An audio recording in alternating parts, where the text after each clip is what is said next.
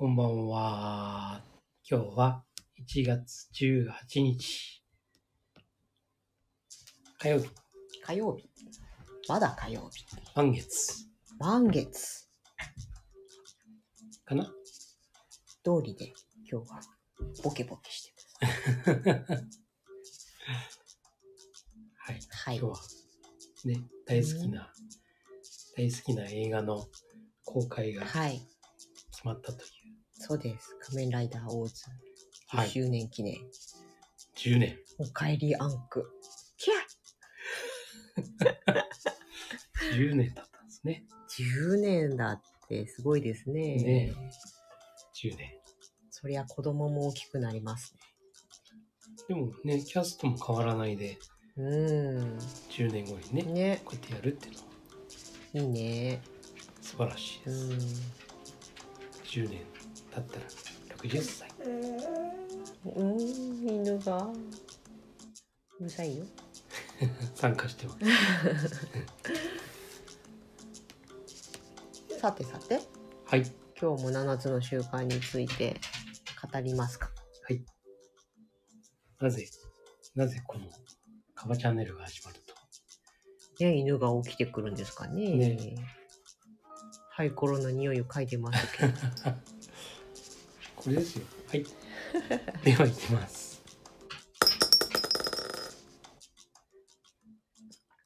三、三、三。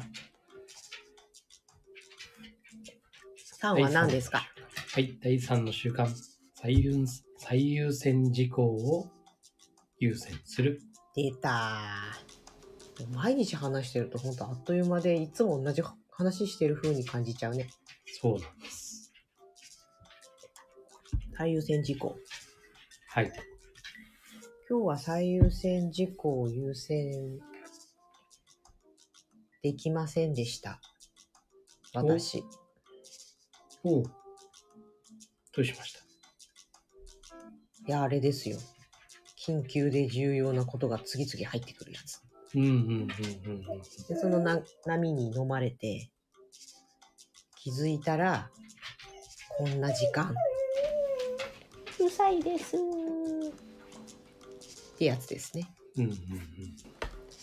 で、こんな時間ってなってるから、でもやらなきゃならないというかさ、うんやりたい、やりたいんだよ。うん。だから夜更かしすることになりそうでしょ？そうすると、パフォーマンスが、明日以降のパフォーマンスが下がるでしょ？そうですね。そうすると、ますます次の日以降のことが最優先事項、いわゆる第二領域をすっ飛ばして、緊急で重要なこと、一番目の、うん。それに費やすようになってしまうという。うん。ここの、この、なんていうんですかね、坂道を転げ落ちるように計画が崩れていくっていううん。感覚、うん。きっとみんなあると思うんだよね。あるね。うんあります。あ、こんばんは。コメントありがとうございます。何かね、最優先、今日は7つの習慣の第3の習慣、最優先事項を優先するについて喋ってるんですけど、何かコメントあればお願いします。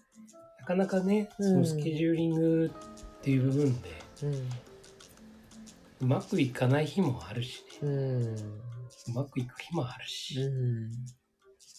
こればっかりはね、うん自分一人で生活してるわけでもないわけだしね。他者が絡むからさ絶対それで、なんか、例えばね、そのエッセンシャル思考で言うと、何かこう言われた時に、それが本当に自分がやりたいことなのか、っていうことをジャッジして、本当にやりたいことだけをやって、あとは全部断りなさいみたいな話なんだよね。うんうんそれってすごいさ、まあそれはできれたらすごいだろうけど、でももう契約済みのお客様にさ、これが支給欲しいんですって言われた時に、いや、それ私やりたくないんで、今日はそういう今日はそういう気分じゃない。っ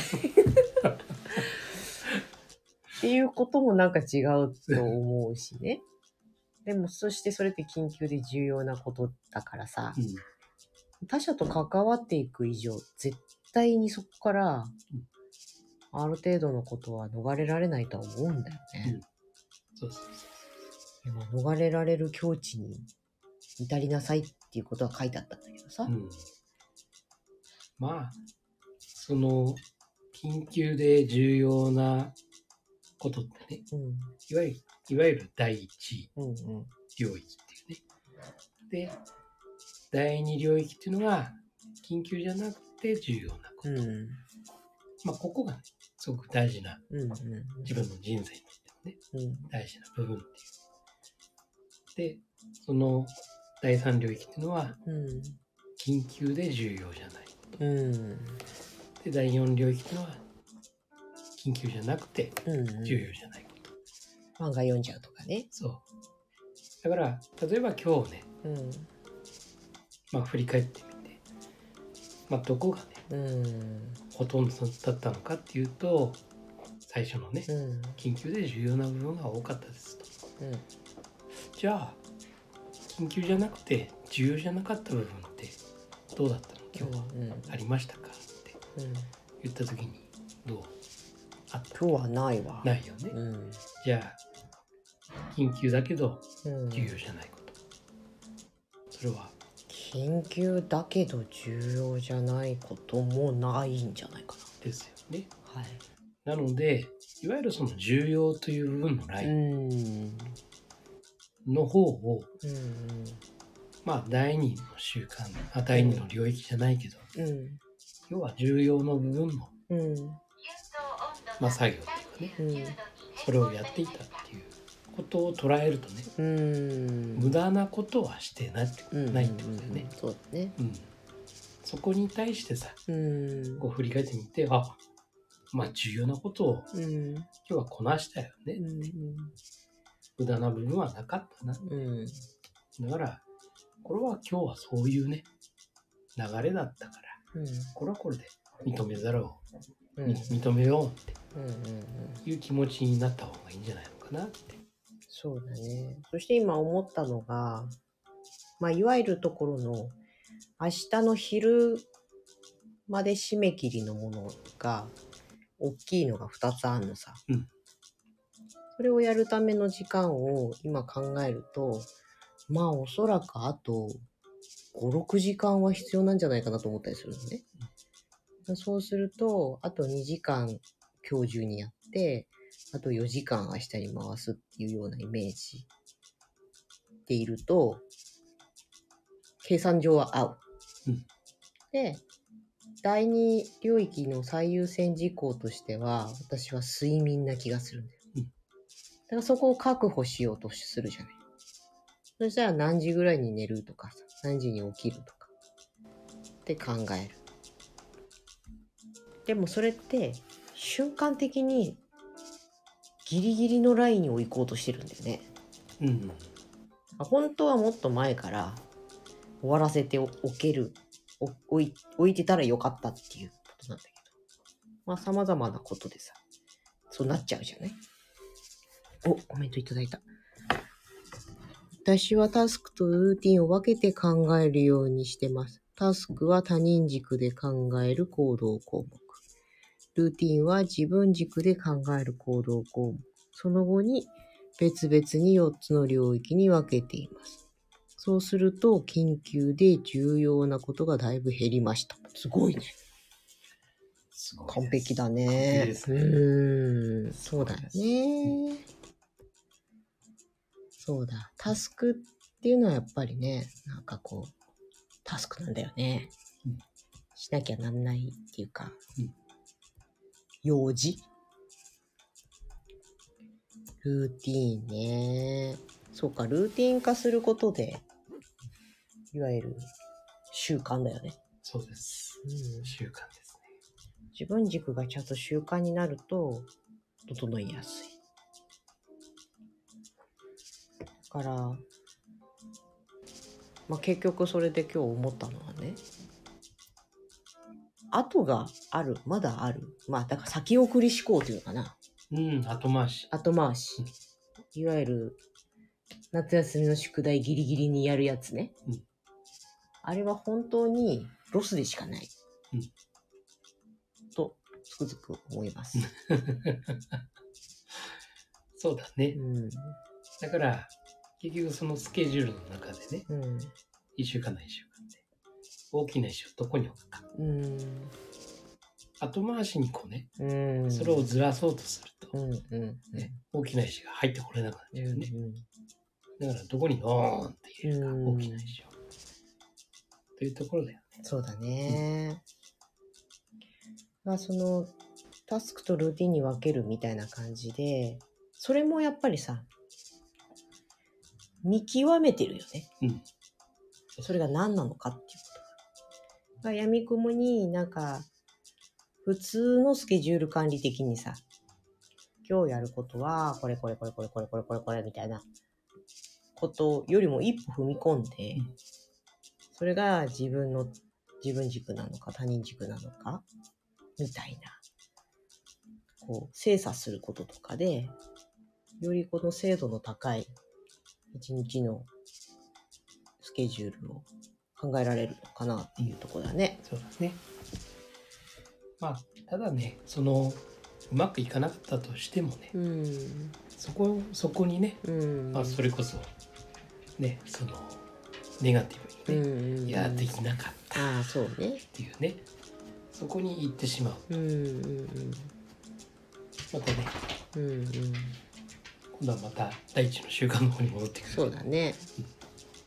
あと私、あの、前も言ったかもしれないんだけど、何でもさ、ものすごく、例えば徹夜しても平気な人とかさ、あと、すごい行動量が多いけど元気な人とかさ、短時間睡眠が平気な人とかさ、いるじゃない。そういうような自分と違う構造の人とうん。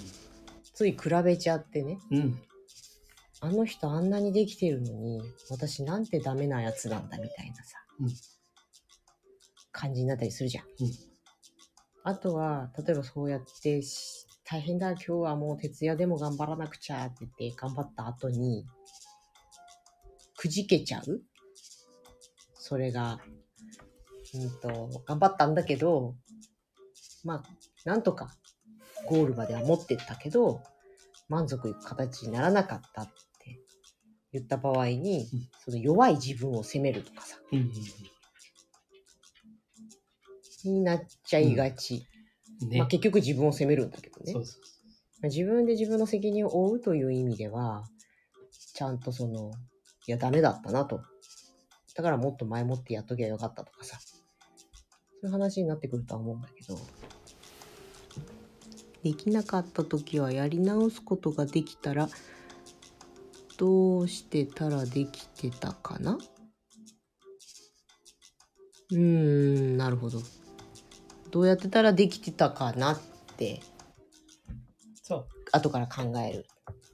要はまずは考えるからうん始まってね。うんで、行動して、うん結果を受け入れるうんというこの流れなんですね。うんだから、結果、あ、できなかったと。うんじゃあ、次どうするかうんうんそうだねっていうのを考えていくっていうね。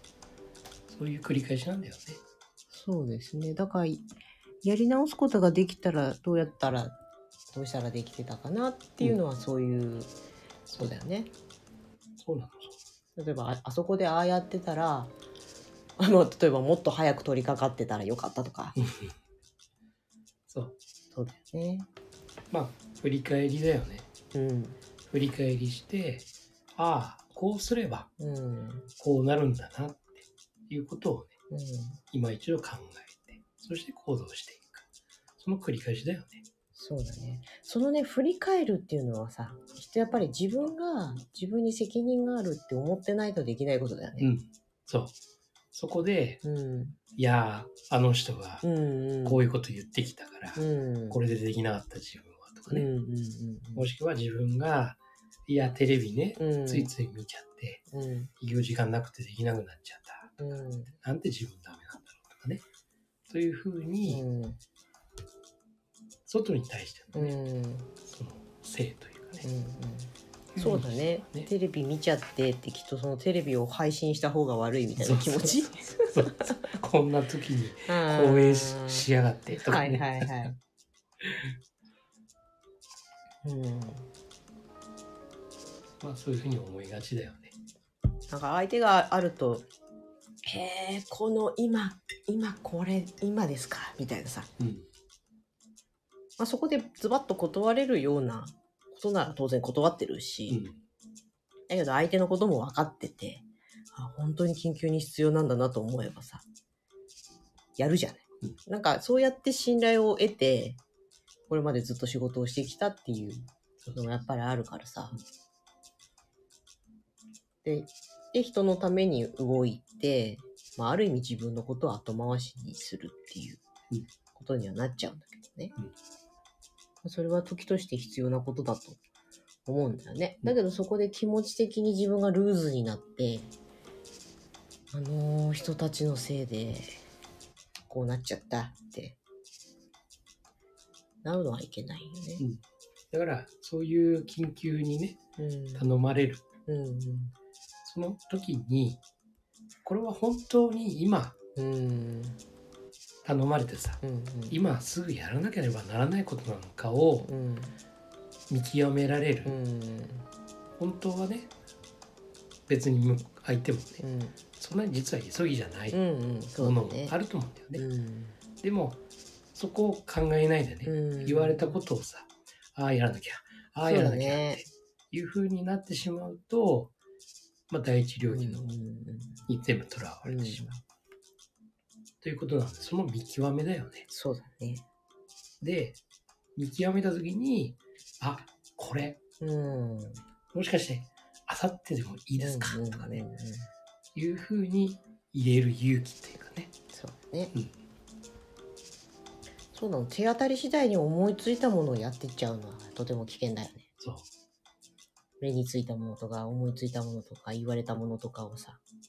完全にもう自分最初からうんルーズな状態で入ってってるからね。うんさすがにもうそういうことはあんまりなくなったんだけどね。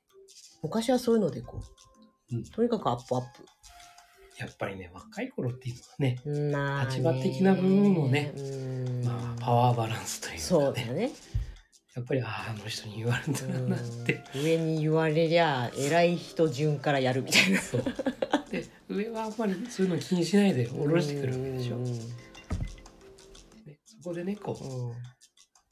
若い頃でも言えるような、まあ、ある意味主体性をね、うん。持てればもちろん理想なんだけど、なかなかね、まあね社会構造はね、うん。それを許してくれない時もあるもんね。あるよね。そう。本当はそこでしっかりねこれは今自分はこういう状況なのでこれをやると例えばこれをやるとこっちのやつができなくなりますけどいいですかとかさ、うんそういうことを言えるような状態だったらいい。う。ね。そう。言ってみる価値はあるよ。うん。言えないだろうと思い込まずに。うん言ってきたの。したら生意気なやつだと思われても、かって、買ってくれる人もいるしね。うん。そうなんです。でも、なかなか難しいことだよ、それはそうだ。ね、正直言うとね。そうね、社会っていうか、まあ、会社とか組織とか、うん上下関係があったりそう。っていうね。そうなんです。だから個人事業主なんですけどね、私は。うん。はい。そんな感じで、うん。第3の習慣、はい。最優先事項を優先するをお話ししてきましたけど、コメントをもらえて嬉しいね。嬉しいうね。ん。うん逆に勉強になります。うん、本当だわ。うん。タスクを他人軸、ルーティンを自分軸。うん。で、領域に分けると。ね。領域を展開するんですね。領域展開。そうですね。ねはい。自分の領域に持ち込むえ。う。ーん、まあそうね。そうそう。優位だからね。そうですね。うん。いやー、ほんと。なんか仙人とか言われるけどさう、ん。そんなことないんですよ。あ、そうですか。はい。心持ちはそういう領域に行っていくかもしれないけど、はい。実際の生活がね、パーフェクトに慣れてると思われても困ります。まあ、パーフェクトな人はいないからね。ね。そうそうそう。まあ、何をもってパーフェクトなのかっていう部分もあるんだけどね。うんうん、うん。まあ、それもパラダイムの一つですね。うんそうなの、そうなの。今日も仕事の話をちょっとしてて、うん物の見方をね、変える。うん。あの、賞味期限が間近の食品がありましたの。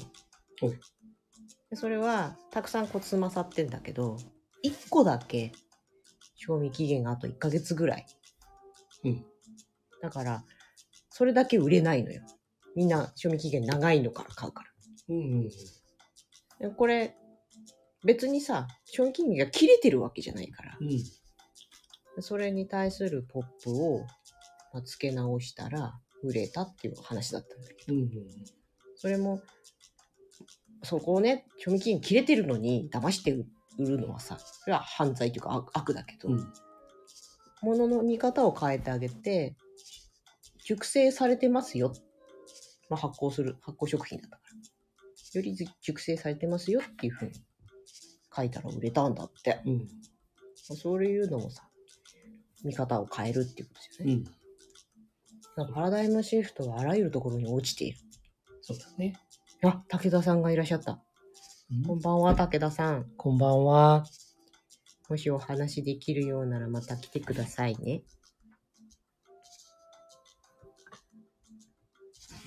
そうなんですよ。うん。そんなことも、パラダイムシフトといそうですねうこ。となんだよね。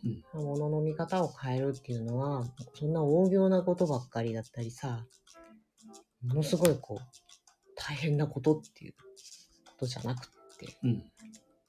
ちっぽけなことでもね、そうそうそうなんかパラダイムシフトしようとかっていうと、すっごいなんか皆さもう人生をもん、ううん。180度変えなければみそうたいな。そうそう。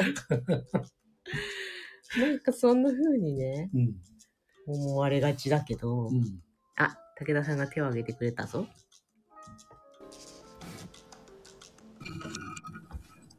こんばんは。あ、こんばんは。今夜もよろしくお願いしまお願いします。毎晩すいません。す。えとんでもないい。えいえ。ありがとうございまます。す。はい。今日は第3の習慣のお話ですが、武田さん、最優先事項はどうですかあれ？大丈夫かな？多分移動してんじゃない？移動してる、部屋を。あ、もしもし？もしもーし。ああ。すいません。ラライブ始まってんの全然わかんなくて、あの、昨日のライブ配信をまたあの、こう聞いてたんですよ。あららら。あありがとうございますありがとうございます。今日はですね、第3の最優先事項についてお話ししてました。そうなんですね。はい。武田さん、の最優先事項は何でしたか？本日の。今日はですね、雪かきですね。それも緊急で重要なことだ。第一領域。ええほんとひどかったですね、今日はほんと。うーんかわいそかわいそああ、今日、あの、だから家の、えっ、と、朝6時から、えっ、と、うちの前を、まあ、30分やって、う。んえっ、と、こそれから今度、今日定休日だったんですけど、まあでも店の方が雪積もっちゃうので、う。うんん。うん。で、店の方が広いので、やっぱそれで1時間やって、うーん。で、まあ、あの、あれです。あの、真田さんとかの三代目に、あの、発送する作業があったので、はい。で、まあ、それやって、ちょうどお昼ぐらいですかね。うん。ただまた、またもう、またもう積もっちゃってたので、ああ、最高。わかる。えー、ともうまだもう家の前やって、また店やって、で、えー、じゃあ、あ、明日お弁当あったっつってお弁当の仕込みして、なんか今日そんな感じで終わりました？ああ。うわお疲れ様でしたお疲れ様ですいやいや、とまあそんな感じですけどね。のことが。わかるないや、ほんと雪は待ったなしだからね。ねえ。ほいたら後からね自分の首が締まるから。そう。えー、そうなんですよね。うんうん、溜めちゃうともう大変なんで、うんうんうん。ですね。実にわかります。うん。あのーまあ、さっきまであの、ちょっと昨日の、あの、ライブ配信を聞いて、ちょっと思ったこと喋っていいですか？どうぞどうぞ。あのー松尾さんがおっしゃってた、あの、なん、なんでしょう？えっ、と、依存と主体性？うん。っていうのが、なんか、こう、すごく、き、あの、今日また聞いて、あーって、なんかすごくこおーう、うん、な、納得できたっていうか、なんか全部そこかなみたいな思っちゃって。んうんうんおーそうなんですよね。そうですね。その、うんそうなんですよ、本当に。本当。だから一番目に据えられているうーん。主体性が第一位。第一番目に7つの習慣の生きてるうん、うん、理由。うん、うん。ね。うん。で、これやっぱり、あの、まあ、僕も昨日ちょろっと、あの、ね、ちょっとこう、よ、よ嫁さんとのあれもお話ししましたけども、はい。まあ、やっぱり今まで依存してたんだなうーん。うん、あの、いや、俺こんだけ仕事頑張ってきてんだから、なんでこんなご飯できてないの？みたいな。はいはいはいはい。まあ、あるじゃないですか、そういうのって。ありますね。うん。うん。まあ、だからそこをこう主体性を持って、こう自分でこう、うんあの、相手の立場になってやるってことがやっぱり大事なんだなと。うん。うん。うん。そうするとめちゃ、ゃくちゃさ、良い回転になり始めるよね。そう自分がうん。変わる。うん。自分が変わるしかないからね。うん人のことは変えられないし。そうですね。うん一番手っ取り早いんですよね。うん。うん。でもなかなかみんなプライドやら、生きてきた生き方なり、うん生き様なり、うんなかなかそこがね、ひっくり返せない。うん。うん。だからなんか、依存とさ、うん。頼り、頼るっうん。ていうのはまた違うと思う。うん。ねうん。なんか、依存となっちゃうとう、ん。もう当たり前だよね。うん。それはやるのはね、あなたがね、うん。みたいなね。うん。そういう心境だと思うんだけど。うん。でも、頼るっていうのはね、いや、ごめん、俺本当、今うん時間なくて、お願いします。うん。っていうような頼りうん。となると、相手のその行動がね、うん。こう、すごくありがたい、うん。感謝できるっていうような気持ちがね、出てそくる。うね。で、支え合うみたいなね。うん。そうそうそう依存して4日かり合って、4日、4日かっているからそれがこう外れたら、なんで避けるのみたいなことにね、なりがちだよね。そう。うんうんなんか、ね、なんかこう、えーこう、こうして、こうしてくれるって言ったじゃんみたいな、なんかそういう。うん感じで例えば結婚するときにさ、必ず幸せにするようとかなんとかって言っちゃってたらさ、うん。もうその時点で約束破ってたりするじゃない？そこで、どういうこと？ってなってるかもしれない。あ、僕言ってないんでセーフですね、じゃあ、そんな。あ、なんか、いただいた。成長の結果よりもプロセスが大切ですよね。プロセスが一つ一つ自分自身で認められると視点が変わり、必然的に依存から自立しますよね。うん、うん、全くその通り。そう、結果じゃなくてね、その途中にあるね。そう。ね。で、つまり、行動をしなくちゃ結果は生まれない。そうですね。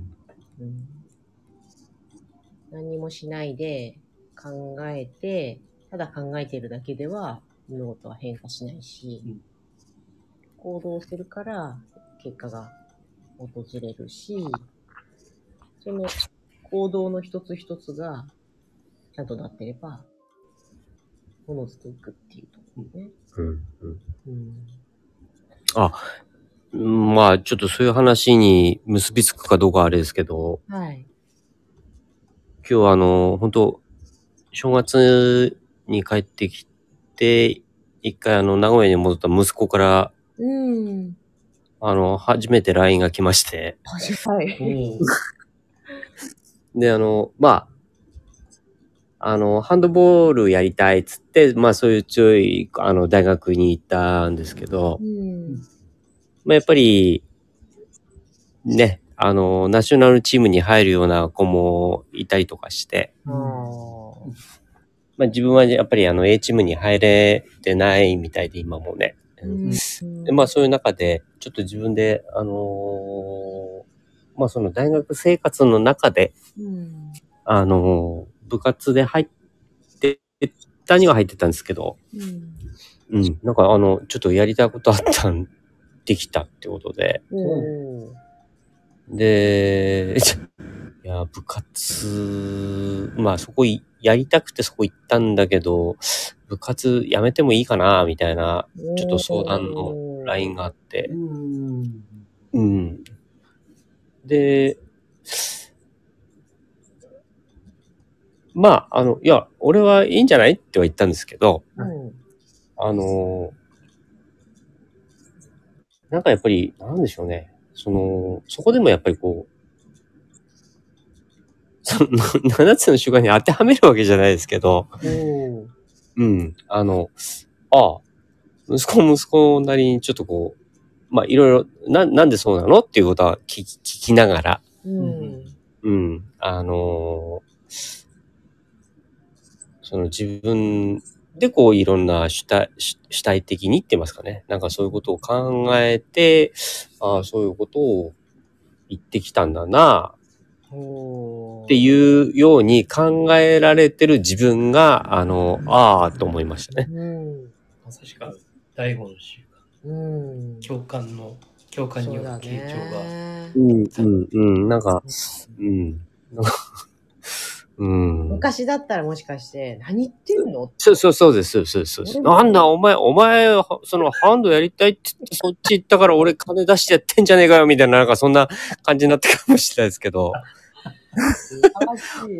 お前、いくらかかったと思ってんだみたいな、なんかそんな感じかもしれないですけど。うんめっちゃいいお父さんと、そうね、、そ父であり、夫にう。そうそう。変貌してきてる。ねうんで、いや、で、息子も息子も、だから、あの、な、なんとですかね。うん。まあ、あの、まあ、そういう勉強をするのに、また、なんか別にお金かかるみたいなんですよね。なんかね。うん、うん。うん。まあ、じゃあそこはちょっとあの、あの、部活やめると時間ができるから、あの、ちょっと、なんかコンビニかなんかでバイトして、そこは俺頑張るから、みたいなことを言ってくれたので、うん、なんか、ああ、すあ、か、逆に、ああ、すいません、みたいな感じですよ。武田さんが変わったのもう、ん。うすうすは、なんていうか直感的に感じてさ、うん言えてるのかもしれないよね。前ならこそうう、ギリギリまでも黙ってたかもしれない。いや、親父に言ったら絶対うん。切れられるよなうん。無理だな。それがね、変わったんですね。うん。うん、なんかね、今日、うん、ちょっと、まあ、そん、なん、なんでしょうね。まあ、また変わるとは思いますけど、うんうんうんうんうん、19歳なんで、まあ、そんな19歳でそんな人生、ね、これやっつって決めてやっていく人なんてのは、そうそそうですね。うん。いないと思うんで、うんあれですけど、まあ、ただ自分のやりたいことを見つ、また見つけたうん。っていうのが、なんかすごく、う、うんん。いいですよ。うん、うん、と思って、うんうん。何でもやってみればいいさってね。そうそうそうそう。そうそうですね。うん。うんまあ僕もね、あのうん、前にお話ししましたけど、トラックの運転手ぐらい回る、ね、いろいろやって料理人になってるんで。そうだよ。無駄なことは何もないから。何が、うん何があれかなんて、わかんないですよ。ね。それは意外と繋がってるしね。そうそうそうそうそう、その時の経験が生きてたりとか。だってトラックを運転できたってことは、やっぱりバカでかいキッチンカーも OK ってことでしょ？うん。そう。うん。そうだ、それも、だから今日、あの、ちょっと、嫁さんとちょっと、またその、なんかキッチンカーの話、ちょっと話したりして。おわお。おすごいぞ。これは、うこれは。ん。でも最終的になんかあの、いや、運転するのめんどくさいなっていう話になったんですよね。うん。運転めん。どくさいっていうか疲れるねっていう話になって。確かにね。僕もそうなん。ですそうだよね、運転してくださそうそうそう。疲れますよね。はい。い。マスターね、絶対、俺あの移動のあれって絶対疲れるなと思って。疲れますね。あの、特に冬は疲れますね。ですよね。で、ほら、この間も、この間、お話聞いてて、え、400キロ走るんだと思って、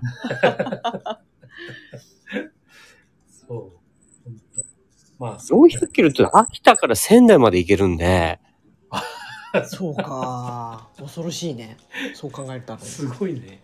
そうなんですよ。すごい距離だなと思って、いくら北海道ないって言っても、やそんだけ走るっつったら、いやーと思って、うーんすConnecting dot。Connecting dot。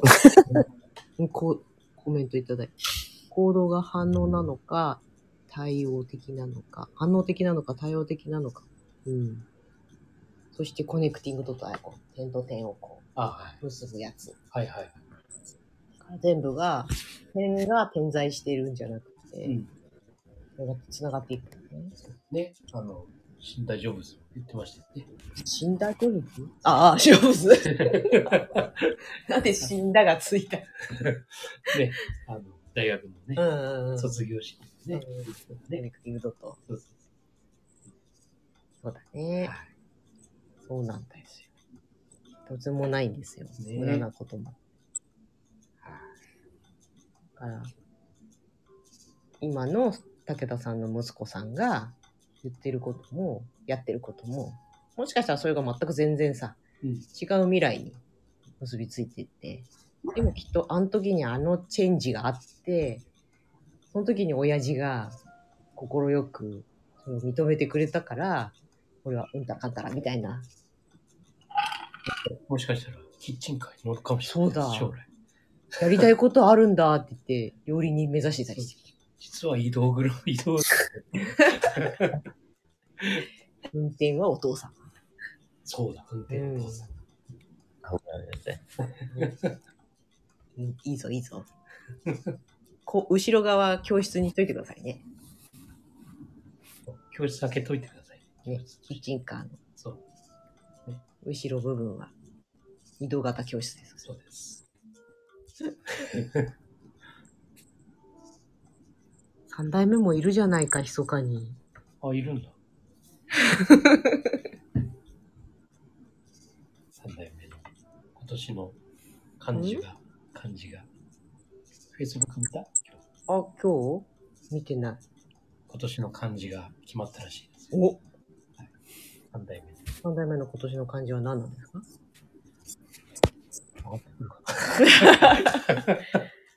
後で見るけどさ。あ、違った。あ通信が途絶えた。あらあら。まあちょっとね、また40分になっちゃって、キンキン言い始めてる気がするので、今日のとこはこの辺にしますか？そうですね。うん。はい。今日はいろんな方とおしゃべりできて嬉しかったです。はいこれ、えーっと、あ、あ。何さんの独り言？何さんって読むんだろう？新しいに白と書いてね。うーん、なんて読むんだろなんでしょうね。う。ね、すいません。お名前をお呼びできなくて申し訳ない。なんとかさんの独り言さん。ありがとうございました。ありがとうございました武田さんもありがとうございますあ。りがとうございます。三代目も密かに聞いていただいているんでしょうかありがとうございます。ありがとうございます。じゃあ、明日。はい。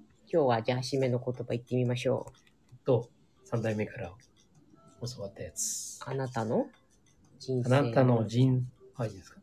あ、いいんですか？いいですよ。はい、せーの。あなたの人生の主役は、あなた自身です。今日もありがとうございました。はいしたおやすみなさい。おやすみなさい。早く休んでくださいね。